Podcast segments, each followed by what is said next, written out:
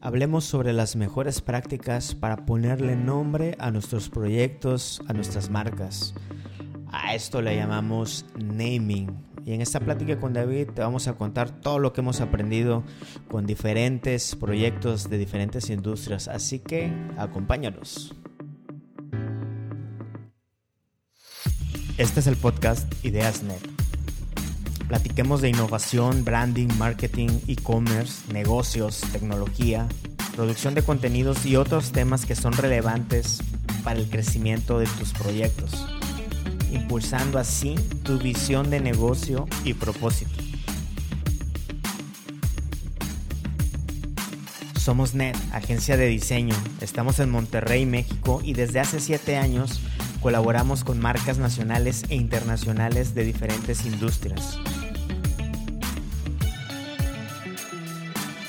Y estas colaboraciones nos están trayendo muchos hallazgos, muchos aprendizajes y conversaciones que hoy te proponemos en este podcast para que tú también te sumes, para que tú también crezcas.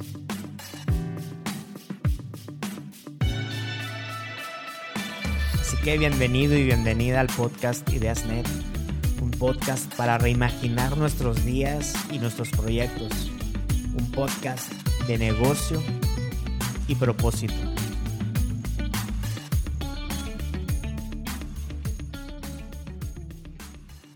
Iniciamos a tener estas pláticas eh, de muchos temas, pero ahora estamos adentrándonos un poquito en el tema de branding, que nos gustaría compartir algunos hallazgos que hemos estado teniendo ya a lo largo de, este tiempo y ahorita queremos, queremos enfocarnos solo en una parte que yo creo que es fundamental ¿no? para el tema de, de cómo construimos y posicionamos nuestras marcas y es el tema del naming o el bautismo o cómo ponerle nombre a nuestras marcas. Sí, un paso muy importante al momento de tener un proyecto. Es como, yo creo que está padre esa analogía. Yo precisamente la estaba pensando alrededor de cuando tienes tu, tu primer hijo, ver verlo nacer de alguna u otra manera, te toca ser partícipe de esa identidad, de compartir esa identidad pensar hacia adelante tal vez y, porque obviamente no le puedes poner o seguirle llamando niño todos los meses, ¿no? Le debes de poner un nombre y de igual forma con tu proyecto, ¿no? Le debes de, aunque no sepas mucho hacia dónde va o aunque tengas muchas más preguntas que respuestas acerca del plan estratégico en el caso de los proyectos, las marcas, pues de alguna manera tienes que empezar por algún lado, ¿no? Apostándola a ponerle un nombre. Incluso nos ha tocado que eh, de la necesidad de ponerle nombre, aunque sabes que el nombre que tienes no va a funcionar, pero haciendo alusión a las películas, ¿no? De, de, espionaje o de guerra, de que, oye, en lo que entiendo cuál o encontramos cuál es el nombre final del proyecto, mínimo hay que ponerle un nombre clave, porque es importante ya ponerle alguna etiqueta para saber cómo referirte a tal proyecto, aunque sabes que ese nombre no va a quedar pero sí, eh, no sé, como seres humanos, ¿no? La necesidad que tenemos de ponerle nombre y de etiquetar todas las cosas, ¿no? Incluso a un nivel taxonómico. Este, y otra cosa, David, es el tema de, nos ha tocado con proyectos propios y proyectos de clientes o de partners, a veces tenemos esa duda, ¿no? Ese de que, ay, es que no me convence tanto este nombre porque no comunica lo suficiente, no sabemos si va a pegar o no sabemos que no se va a pegar, pero yo creo que al menos sí sabemos cuáles son los nombres que no funcionan, ¿no? Eh, ¿Tú hiciste alguna investigación? ¿Te gustaría compartirnos cómo ir abordando todas estas preguntas, estas dudas? Sí, sí, claro. Fíjate, más de recordar precisamente una historia reciente que acabo de leer, una, una noticia de cómo en el caso de Facebook, cuando estaba creando las historias para Instagram, el nombre de código del proyecto Así como sabemos que hay diferentes códigos en algunos proyectos, como incluso Apple, ¿no? Cuando está creando las nuevas actualizaciones de los sistemas operativos, pues no los llama necesariamente como los vemos ver, los vemos, perdón, ya nacer en, el, medio, ¿no? Como usuarios finales, ¿no? Sino les, les pone un nombre, un código, porque de, alguna manera el equipo operativo, quien está creando el producto, le debe, como dices, llamarlo de alguna forma, ¿no? Y Facebook en su momento las historias de Instagram no se llamaban historias, se llamaban Reels, Instagram Reels. Eh, y por cierto momento se llamó así el proyecto, hasta donde yo entiendo, pero alguien definitivamente ya levantó la mano y dijo, ¿sabes qué? Es que no se va a entender, no se va a entender de qué, a qué te refieres, ¿no? Y de cierta manera lo estaban tratando de, de hacer, de no llamar, intentar no llamar a la historia, porque ya existía Snapchat, ya existían otros productos que ya se habían posicionado con el nombre de las historias, ¿no? Entonces iba a sentir definitivamente que iba a ser una copia, que al final del día todos sabíamos que era una copia de un producto que existía en el mercado, ¿no? Finalmente, eh, regresando al tema, finalmente eh, decidieron ponerle historias y que simbolizaba, ejemplificaba lo que finalmente la persona veía y ya tenía en la mente en el contexto del producto que quería utilizar eh, y ya se quedó como historias, ¿no? Entonces, ahí ese es un ejemplo de cómo una marca no necesitó ponerle, aderezarle con un nombre muy extraordinario, con un nombre incluso experimental, creativo, sino simplemente fue descriptivo, ¿no? Ese es el, primer ejemplo que tal vez pudiéramos eh, empezar a platicar de que cómo existen en el nombre, eh, perdón, en el mercado muchos productos que son descriptivos, ¿no? Que apelan a, cómo vas a, de tu parte interactuar con ese producto, qué es, qué es lo que vas a obtener y simplemente describen el producto sin tal, sin buscarle mucha vuelta, ¿no? Sin buscar aderezar demasiado, son directos eh, y tienen pros y contras, ¿no? ¿Tú qué opinas, Sam? Sí, yo creo que el, es Digo, a mí la verdad me gustan los nombres descriptivos, los nombres que ya se entienden. El problema es cuál, cuántos de esos hay disponibles, ¿no? En nuestros productos. O sea, o sea acabamos de leer un libro de, de, de David Ogilvy, de los padres de la publicidad moderna, y él decía eso, ¿no? De que buena suerte tratando de encontrar un nombre, un nombre descriptivo que sea fácil de recordar y que sea pegajoso y que esté disponible, ¿no? Digo, haciendo alusión a los dominios, a los nombres de usuarios de redes sociales, a los registros de, de propiedad intelectual o del INPI, ¿no? En nuestro caso, en México. O sea, buena suerte tratando de encontrar eso, ¿no? Entonces, eso nos detona el estrés de que, oye, si voy, a, si voy a sacar un agua mineral y me gustaría ponerle mineral water o lo que sea, pero pues ya de haber 40 cosas, ya no de haber usuarios disponibles, ya no de haber marcas registradas disponibles. Entonces es donde se empieza a hacer un relajo. Empezamos a hacer Frankenstein tratando de hacer nombres descriptivos y le empezamos a poner nombres horribles, ¿no? Como Miner, Miner Water 15, ¿no? Y entonces ya no es recordable, ya no es fácil, ya sí está disponible. Está medio descriptivo, pero ya empiezan los nombres a sufrir en otros criterios, ¿no? Sí, sí, claro.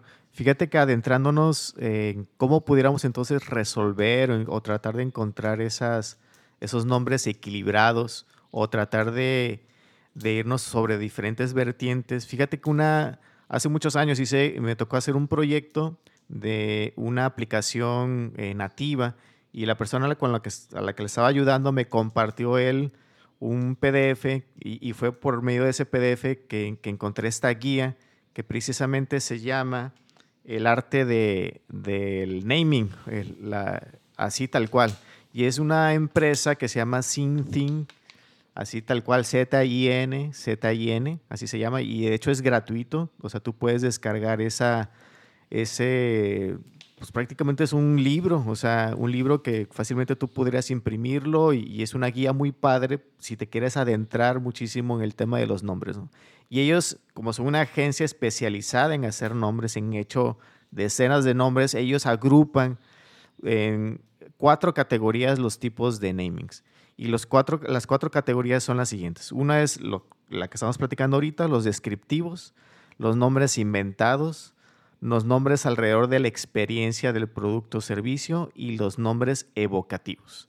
Entonces, dentro de esas cuatro categorías, te las comento brevemente lo que yo entiendo de cómo lo describen esta agencia. ¿no? Los nombres descriptivos son tal cual aquellos nombres que describen lo que hace la compañía, lo que hace el producto, o la función, ¿no? la, la, manera representativa de cómo describirías eh, qué hace la compañía o el producto, ¿no? que es lo, finalmente lo que tú obtienes como usuario final.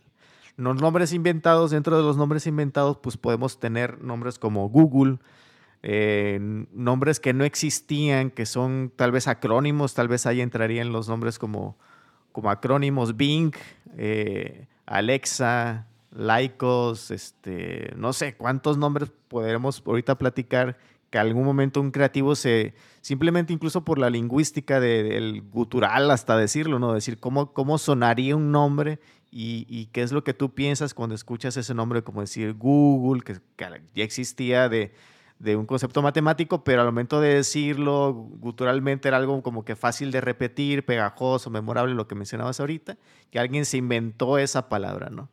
Y fíjate, ahí, claro. ahí antes de que avances de eso, sobre esos ejemplos, tengo aquí una frase de Gary Vee, de Gary Vaynerchuk, eh, y dice así literalmente, dice, que ¿qué significaban Google o Facebook para alguien cuando no eran las marcas que conocemos hoy en día? Dice, ninguna de esas palabras significaban algo, fíjate, ninguna de esas palabras significaban anything antes, hasta que se convirtieron en something haciendo la, alusión de que, oye, no, no significaba nada hasta que ya se convierte, hasta que esas marcas, al ser tan grandes, la marca le otorgó el significado al nombre, no es lo que quiere decir Gary Vino, como que tratando de quitar ese estrés de lo que estabas comentando ahorita precisamente de marcas como, como Google, ¿no? Y en este caso Facebook. Sí, fíjate, de ahí respecto a eso, yo tengo una, una reflexión que generalmente yo hago en el contexto de, de los sitios web.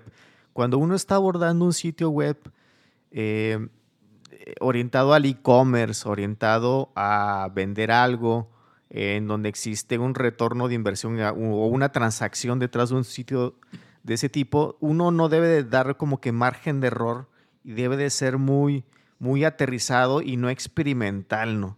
Eh, y uno como diseñador debe de, ser muy concreto en, ser directo, ¿no? Y yo hago ese, esa analogía o ese contraste con, con, los, con los nombres que deben de ser descriptivos. No sé, podríamos pensar en una firma de abogados, en eh, una empresa tal vez de, finanzas, ¿no? Donde el riesgo tal vez de que no te entiendan, donde debe de existir una facilidad cognitiva muy directa de entender lo que finalmente haces, porque incluso son personas tal vez grandes, pudiéramos decir, en donde, oye, yo, si todas las empresas abogados se llaman de cierta manera, ¿cómo te voy a identificar a ti? Debes de tal vez caer en una cierta caja, ¿no?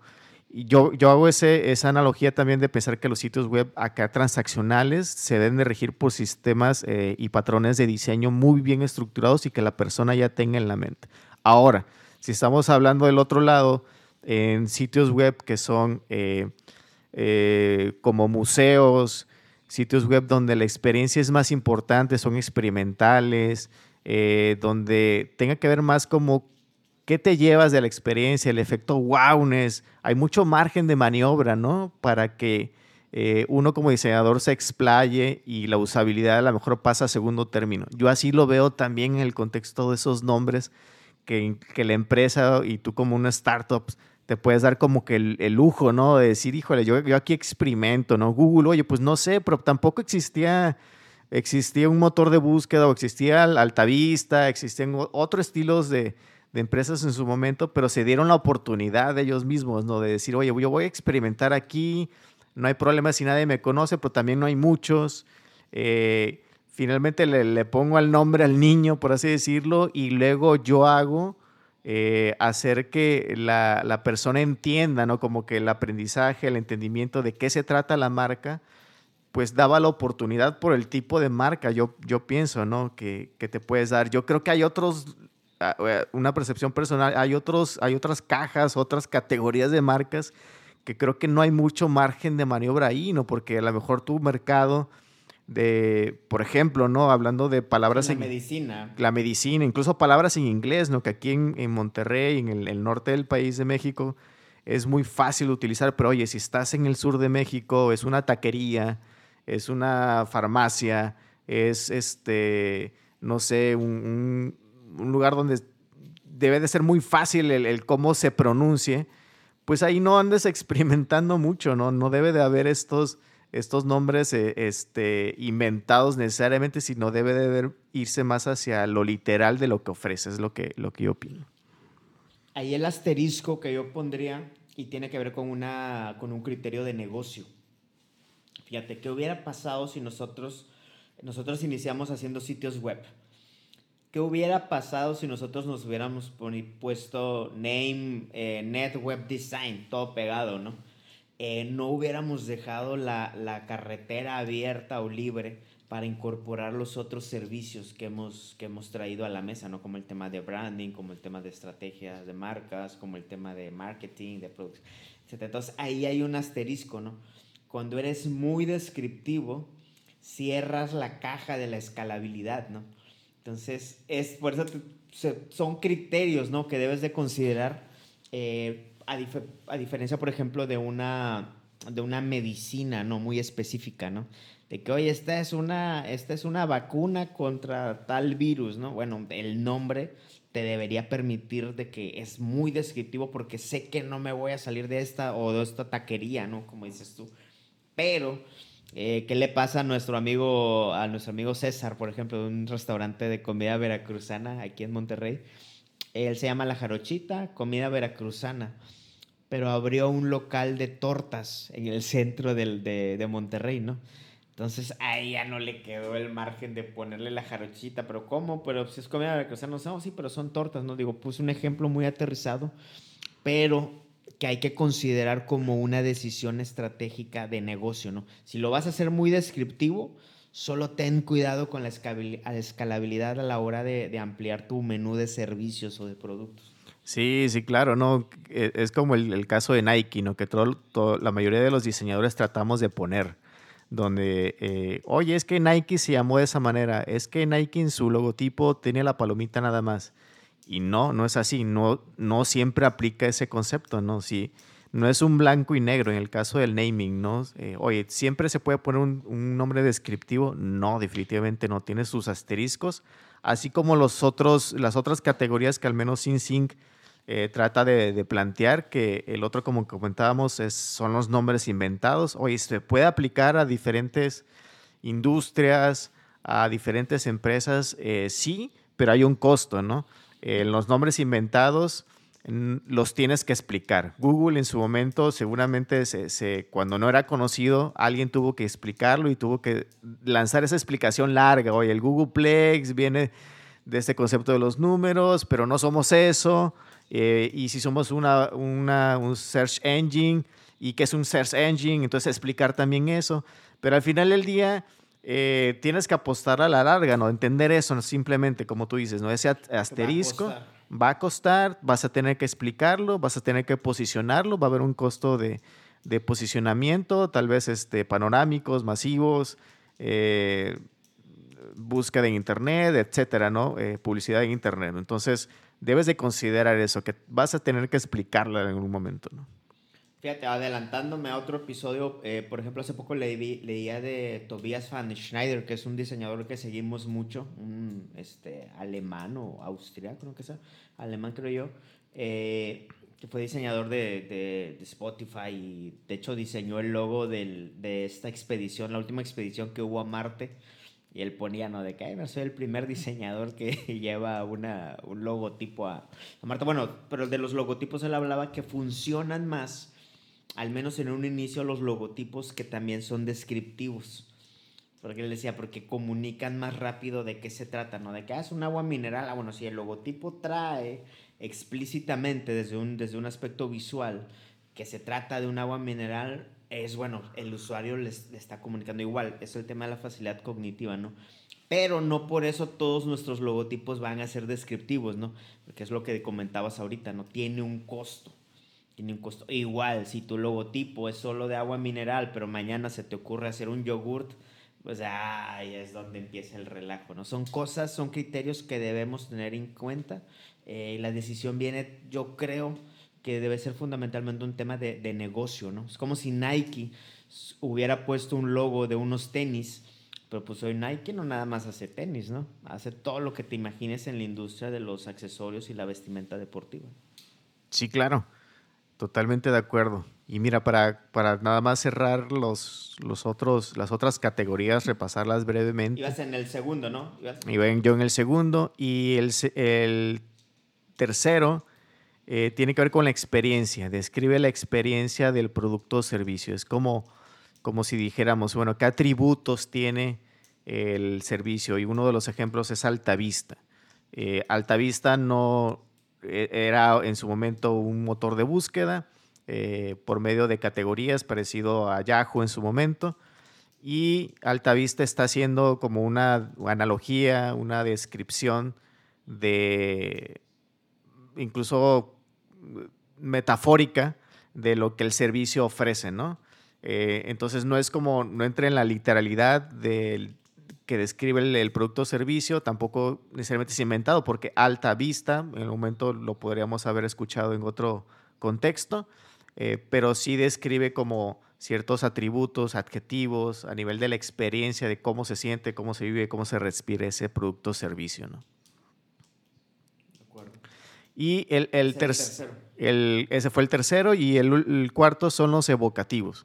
Y dentro de los evocativos, pues híjole, o sea, ya va como más, todavía más creativo. Yo creo que ese es como que el, último nivel de la, de la creatividad donde ahí sí te, te alucinas, ¿no? Te, eh, te traes a lo mejor algo muy contrastante que tú digas, oye, a ver, ¿a quién se le pudo haber ocurrido usar la palabra Yahoo o Yahoo como eh, para describir un motor de búsqueda, ¿no? en el momento, al, supongo yo, yo no he escuchado nunca la, la, historia, ¿no? O sea, algún ejecutivo, alguien que trae incluso, no sé si alguna onda del oeste o, o de, cómo se pronuncia en Estados Unidos, tal vez, algo y lo traía pegado tal vez y dijo, oye, pues sabes que esta palabra hoy no mm, tiene que ver con un motor de búsqueda, no tiene que ver con un motor de búsqueda, pero se me hace padre, nomás porque la, la pronunciamos padre y al momento de leerla alguien va, a existir esta disonancia cognitiva de que, ay, híjole, ¿y esto qué onda? Ah, pues como quiera te lo iba a explicar, como quiera te iba a explicar que era un motor de búsqueda. Pues de, a lo mejor sonríes al momento de explicarla, ¿no? Hay, como una emoción detrás de esa palabra, hay algo que te evoca algo más, ¿no? Que te transmite no solamente en sí el producto, incluso puede ser este, aspiracional. Otros ejemplos son la, otro, hay como que varios ejemplos de motores de búsqueda porque es algo muy difícil de explicar, ¿no? El DuckDuckGo que es un tipo de motor de búsqueda que cuida mucho la privacidad, muchos geeks por ahí lo utilizan ah, hoy en día. Entonces, eh, pues sí, o sea, hay, hay eh, esa es la, cuarta categoría y son los eh, tipos de nombres evocativos, se llaman. De acuerdo, y hay por ahí algunas otras categorías que no son muy recomendadas. Por ejemplo, acabo de ver sobre el tema de las iniciales. Dice, ya es de que, y se da mucho también en despachos de abogados o legales o financieros, ¿no? De que yo los veo muy forzados, ¿no? O sea, no, no siempre van a funcionar las, las iniciales. Eh, muy buena suerte, ¿no? Tratando de, de letrear tus, tus nombres que estén disponibles. Digo, se usaba mucho también antes, sobre todo iniciales de nombres con apellidos, pero fíjate, pero a esta, a esta otra categoría que, que te pongo sobre la mesa hay, hay workarounds, ¿no? Por ejemplo, Adidas viene del nombre y apellido de su fundador, de Adolf Dassler.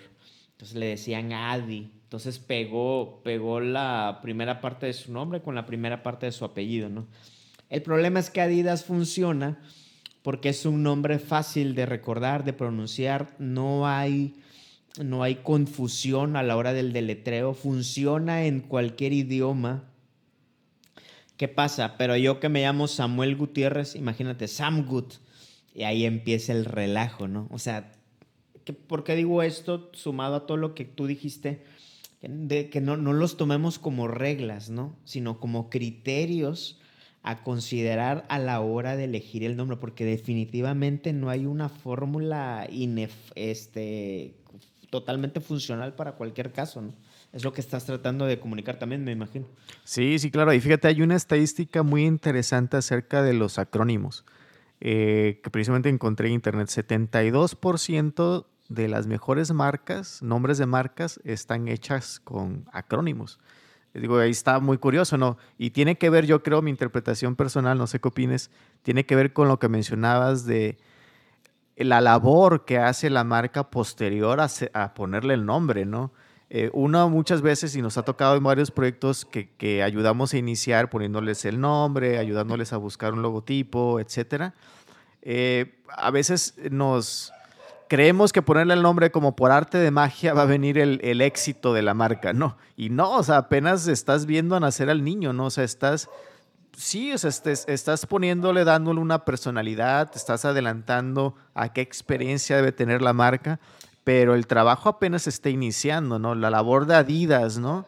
No solamente se, eh, se terminó cuando encontraron ese nombre, seguramente tuvieron que posicionarlo, tuvieron que explicarlo, pero sobre todo hicieron una, tuvieron un buen producto, ¿no? En su momento, ¿no? Tuvieron y, lucharon contra corriente, contra la competencia, ¿no? Y, se esforzaron por dar, ofrecer calidad, por ofrecer innovación dentro de su contexto, ¿no?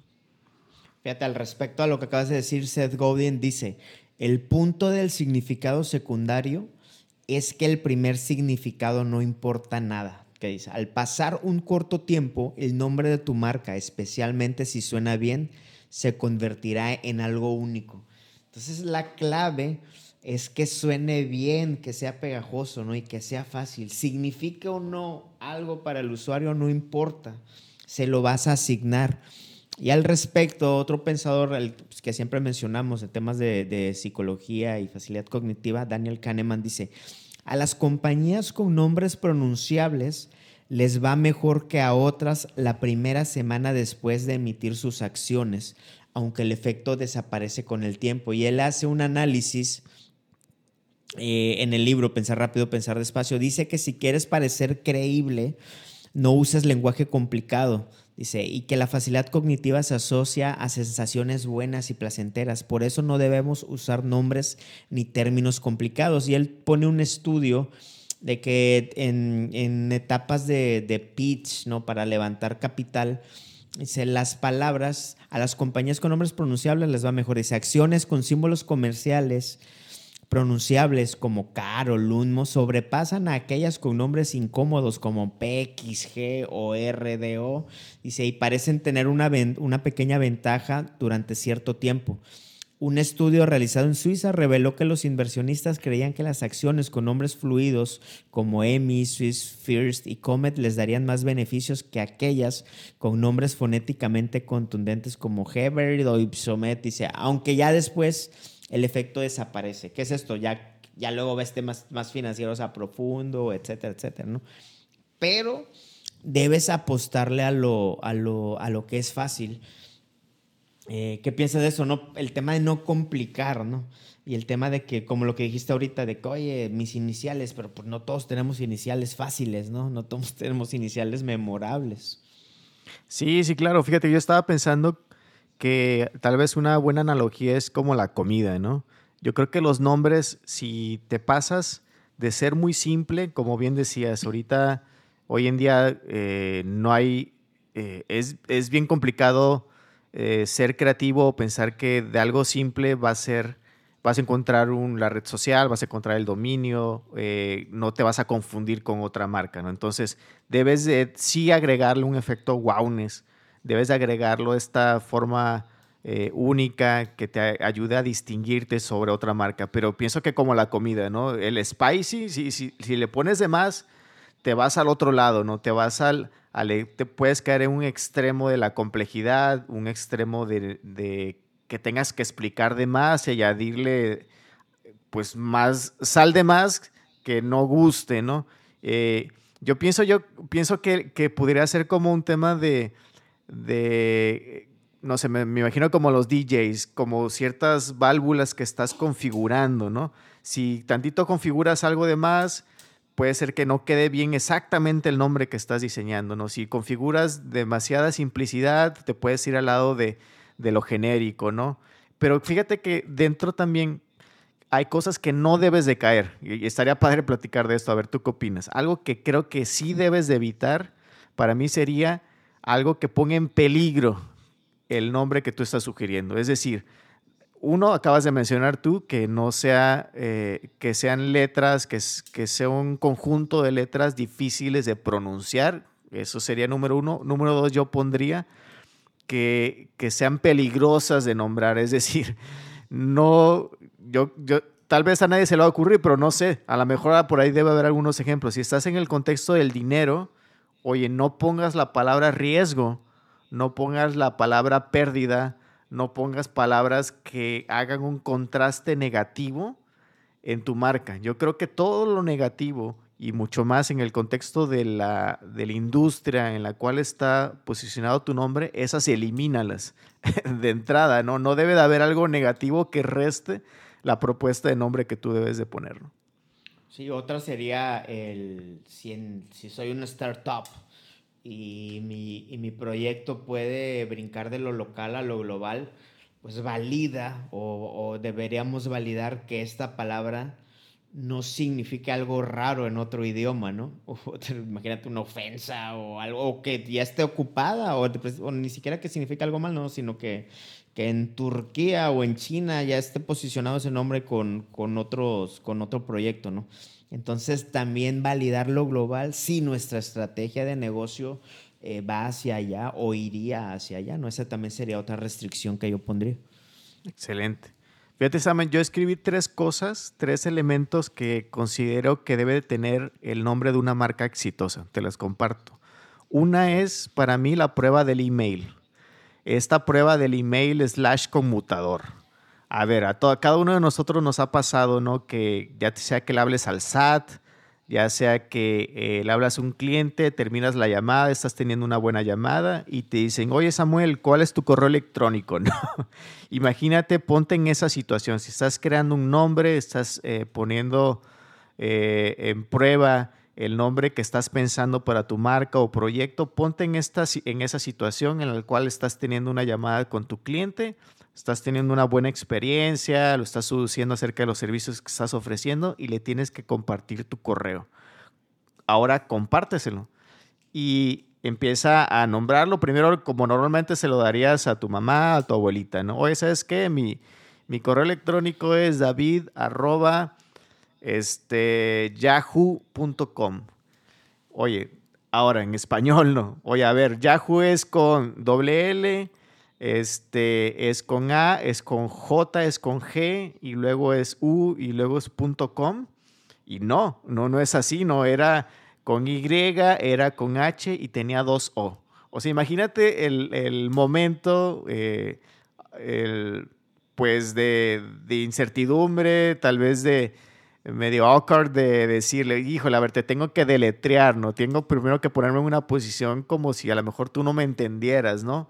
Aparte de que vas a darte el momento, perder tal vez unos minutos de más tratando de explicar ese correo electrónico. Entonces, esa para mí es una prueba de fuego que está bien, o sea, lo puedes hacer, pero te va a llevar tiempo. Debes de considerar ese momento para darle un check, eh, pasar la prueba de fuego del, del conmutador o compartir el correo electrónico.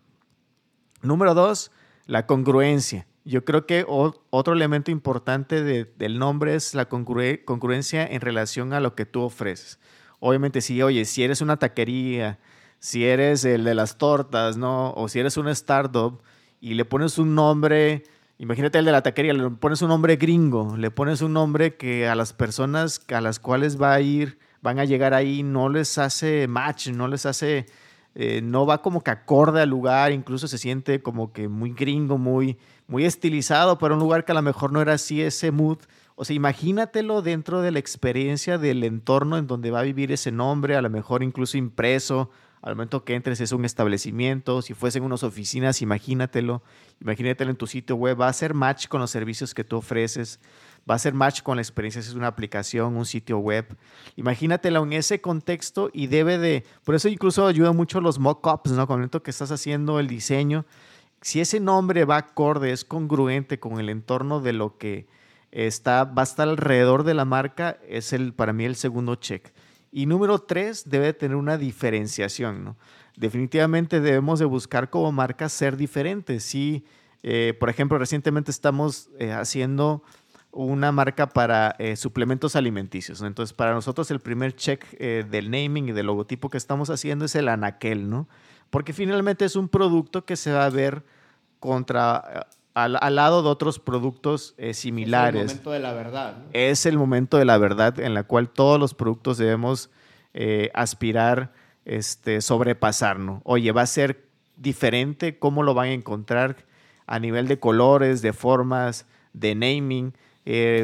Puede llamar la atención y, la va, a llamar, la, va a llamar la atención efectivamente, o sea, va a ser algo que, va a dar valor a la persona al momento de tomarlo, verlo, leer un poquito más, porque puede ser la diferencia de, segundos, ¿no? Entre, entre el escaneo de diferentes productos, lo ve y a lo mejor lo sobrepasa, porque híjole, no le entendí, no supe que era ahí, este, o se me hizo igual que los demás. Entonces, la diferenciación es, es yo creo que un buen punto de partida para, para finalizar.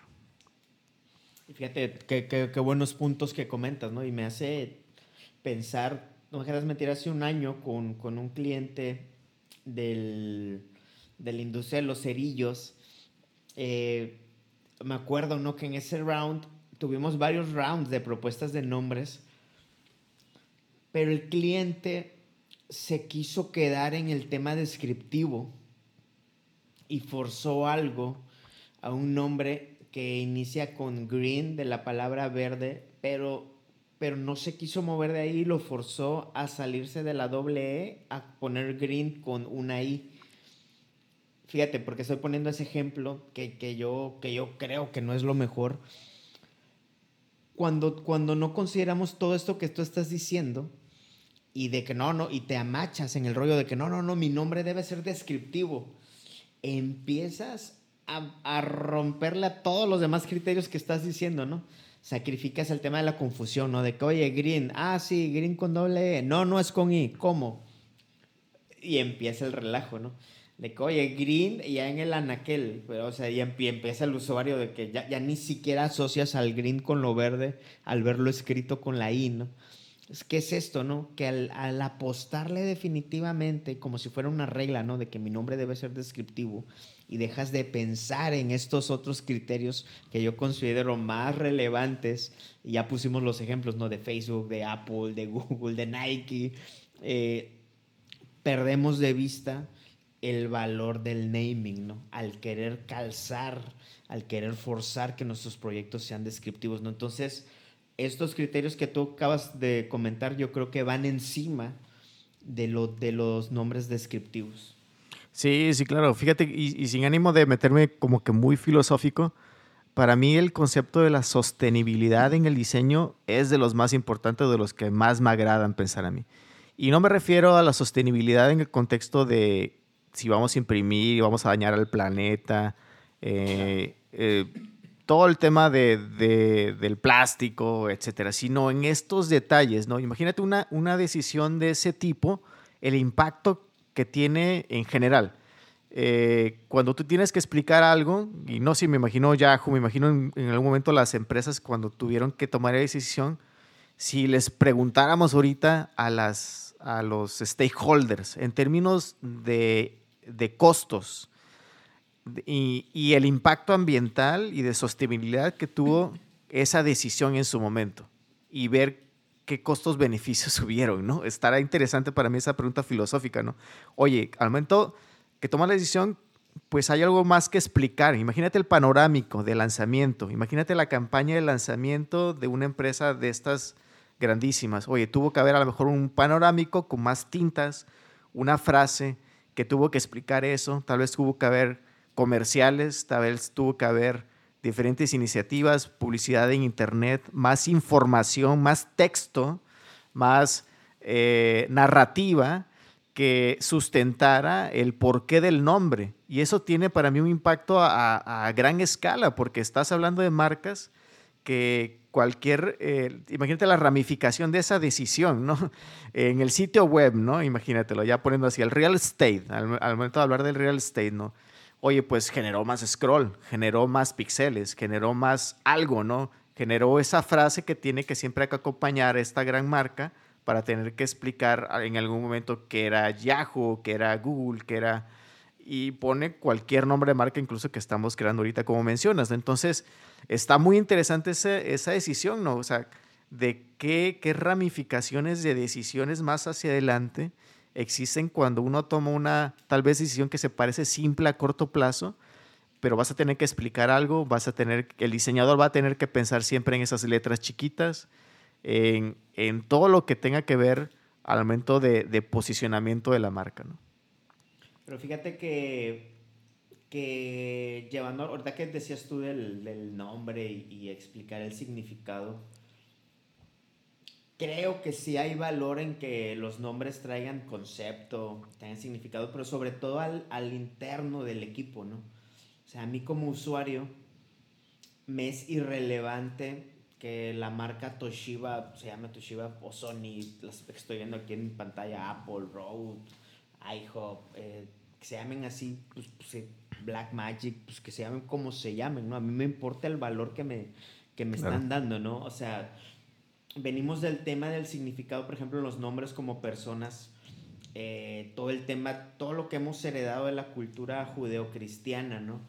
De que en mi caso Samuel, pedido a Dios, pero está bien, ¿no? Eso en el, en el, en el contexto de aquel Samuel, profeta de, de, las, de las escrituras, pero en mi caso yo no le ando diciendo a la gente, hey, yo me llamo Samuel por esto o esto, ¿no? ¿Qué le importa? Le importa si, si yo tengo algo de valor para ellos, ¿no? Yo creo que las marcas deberían ser así, ¿no? va el valor por delante. va el valor por delante. A mí no me importa por qué la marca Marshall o LG se llaman como se llamen, ¿no? Me importa qué tienen para mí, ¿no? Entonces, este, no dudo que internamente tenga valor de que, oye, nos llamamos este, Bose o Bose por esto, esto, al equipo, ¿no? Y tal vez asignar algo o acuñarlo algo que tenga que ver con la visión, la misión, el porqué, lo que quieras, ¿no? Pero a mí como usuario, la realidad es que yo veo irrelevante el por qué le hayan, hayan bautizado una marca como la hayan bautizado, ¿no? ¿Qué, qué, piensas? Digo, haciendo sí, reflexiones mientras hablamos, ¿no? sí, no, no, claro. Pero yo creo que entonces ahí debe de haber un, una conciencia plena de la marca acerca de eso, porque yo veo ahí esa incongruencia, ¿no? Decir, a ver, quiero, por ejemplo, eh, si soy una startup, puse un nombre bien alucinado, pero tampoco doy esa explicación y esa claridad en el valor de lo que ofrezco, ¿no? O sea, eso de lo que hemos platicado en los podcasts anteriores, esa, ese value proposition, ¿no? De, de que, ok, está bien, vas a poner un concepto y va a ser como tu grito de guerra y que internamente es lo que te, eh, es tú como eh, la voz que estás encontrado en el mercado y en tu idioma. Perfecto, padrísimo. Pero también me hablas, me intentas hablar en ese idioma, en tu value proposition así, experimental, este, que nadie te entiende.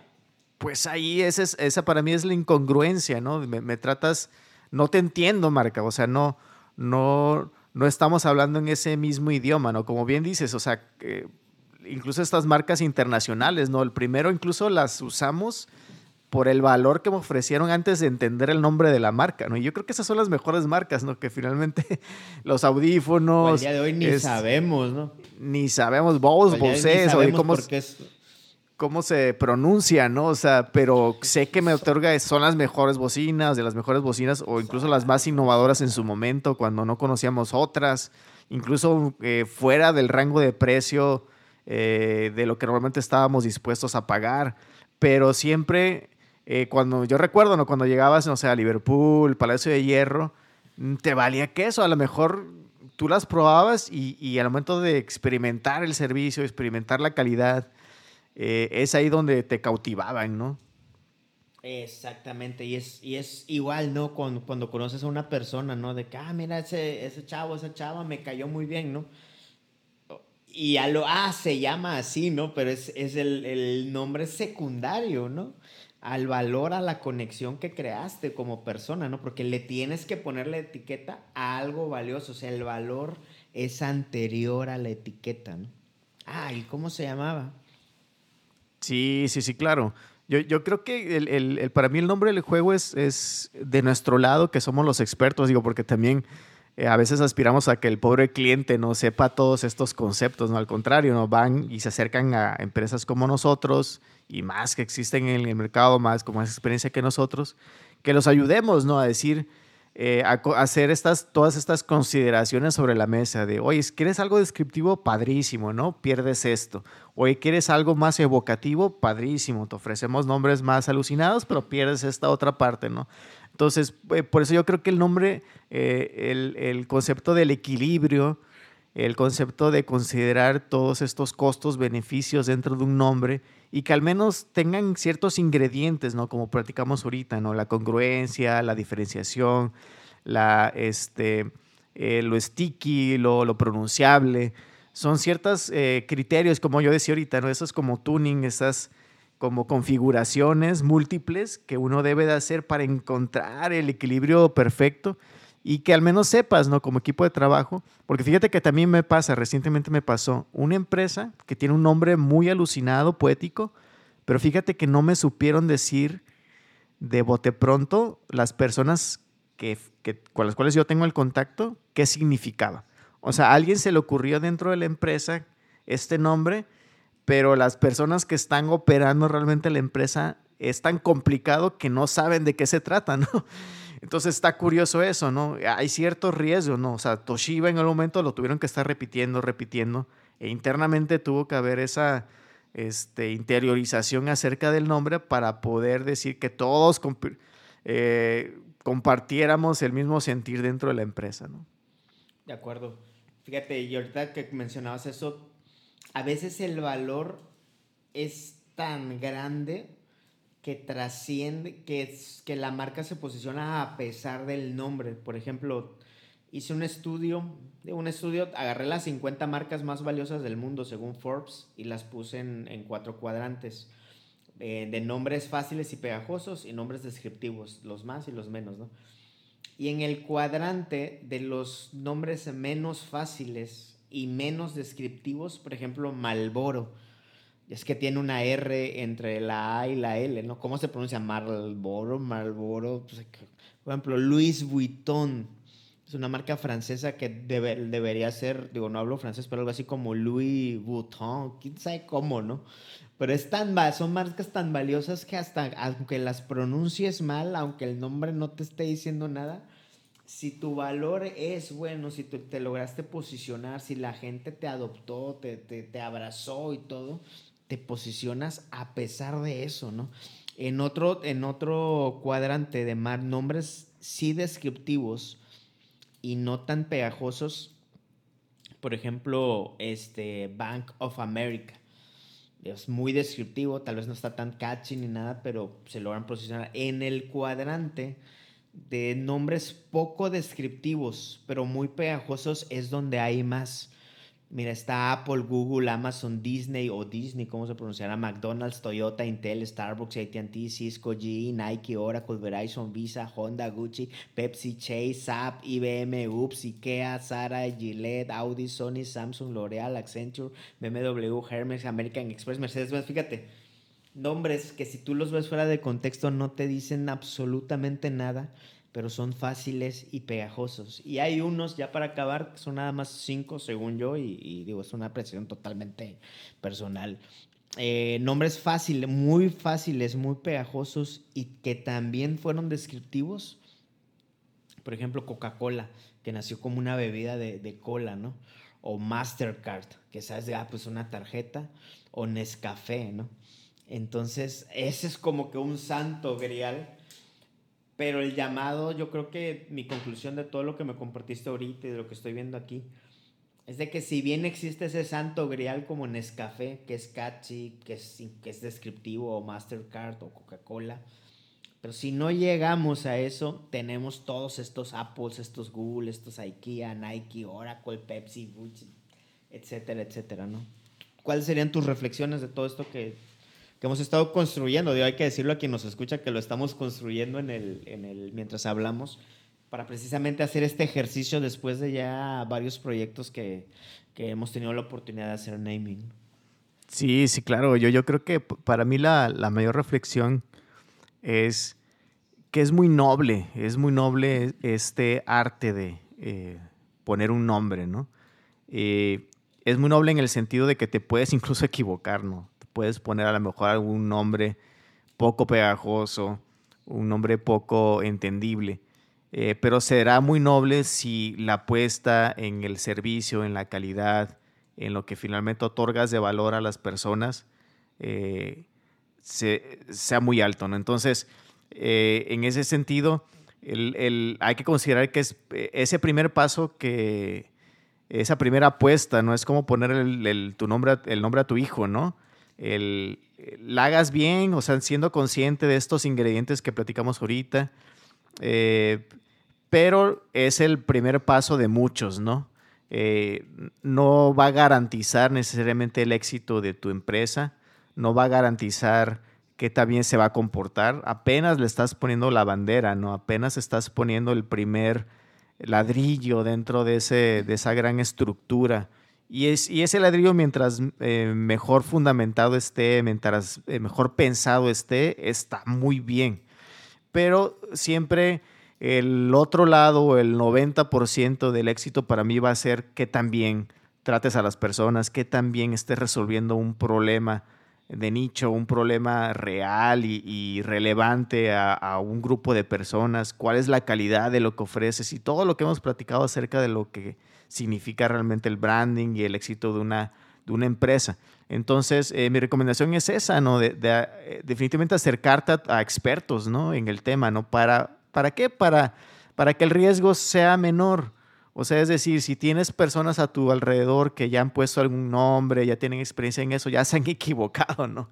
Ya, han, ya la han fallado en el camino, entonces esas personas te pueden dar la experiencia de decir, oye, ¿sabes qué? Vete por este lado, fíjate que en ese mercado mejor no utilices inglés, eh, si vas a tener que explicar esto, mejor en, en el contexto de lo que estás ofreciendo, no te conviene tanto, mira, vas a batallar en esto al momento de posicionarlo, ya lo checaste en el INPI, ya lo checaste al momento de registrarlo, porque hay muchos casos, entre paréntesis, casi no hablamos de eso, ¿verdad? Pero hay muchos casos de, historias de terror, ¿no? Donde la empresa ya ha puesto el nombre, ya ha hecho el branding y le intentan registrar y no es posible, ¿no? están, están batallando y para atrás, ¿no?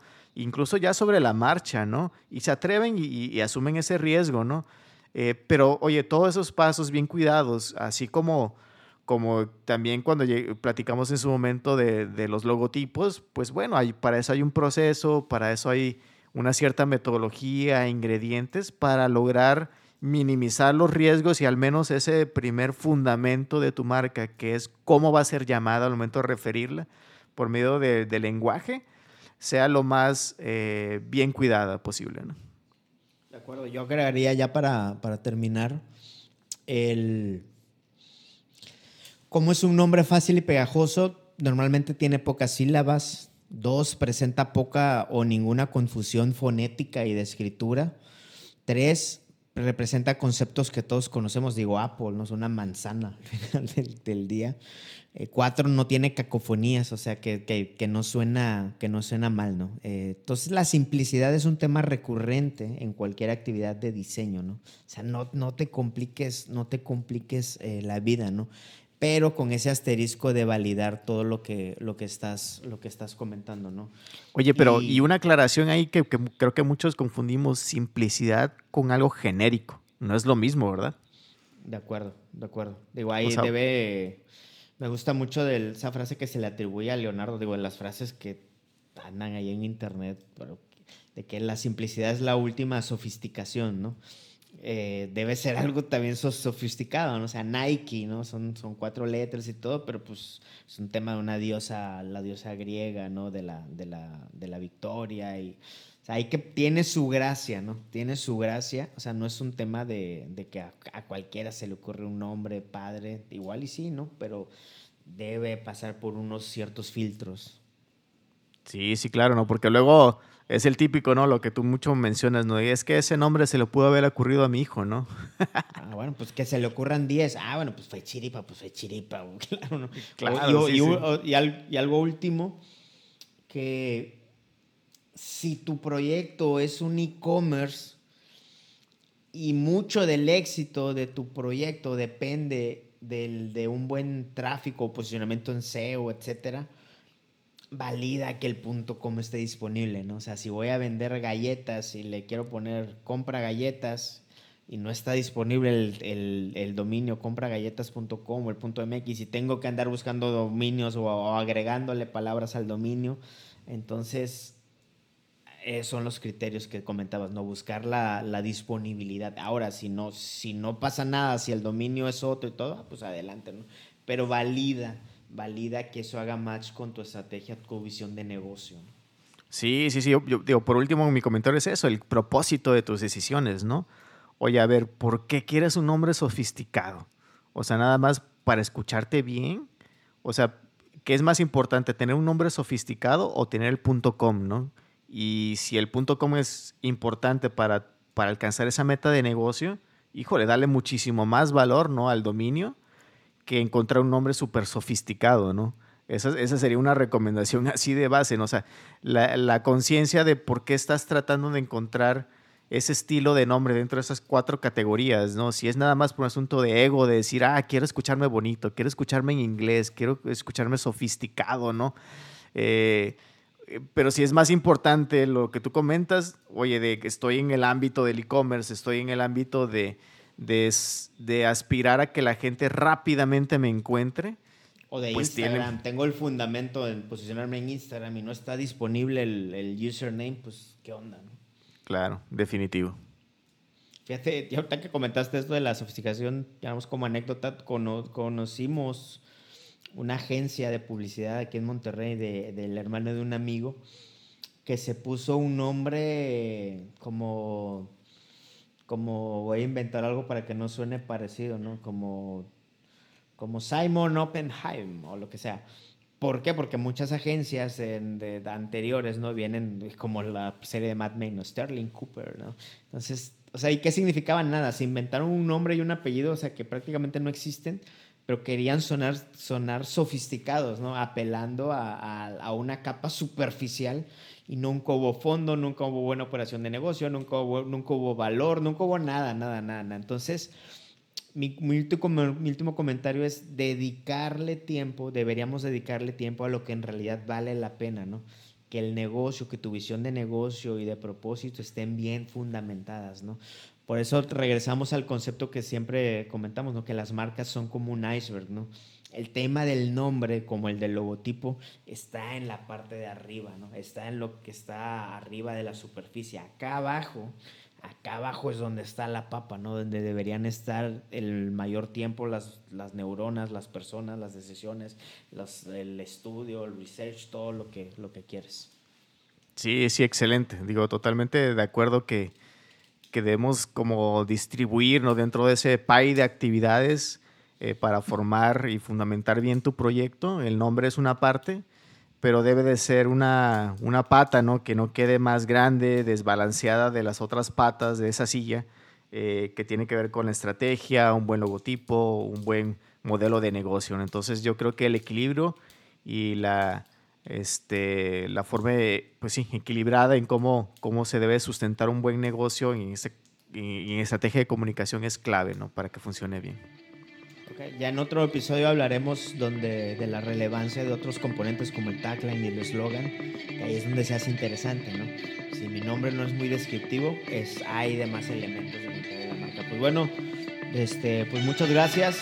Este, y una invitación a quien nos escuche. También estamos en el newsletter, en el blog y en, otras partes de la vida. Listo, muchas gracias y nos vemos en el siguiente episodio. Hasta la próxima. Saludos.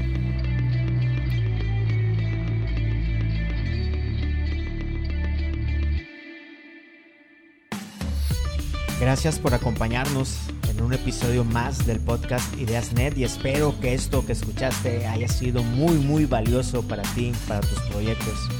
Aprovecho para invitarte a que leas nuestro blog en net.mx, net con doble T.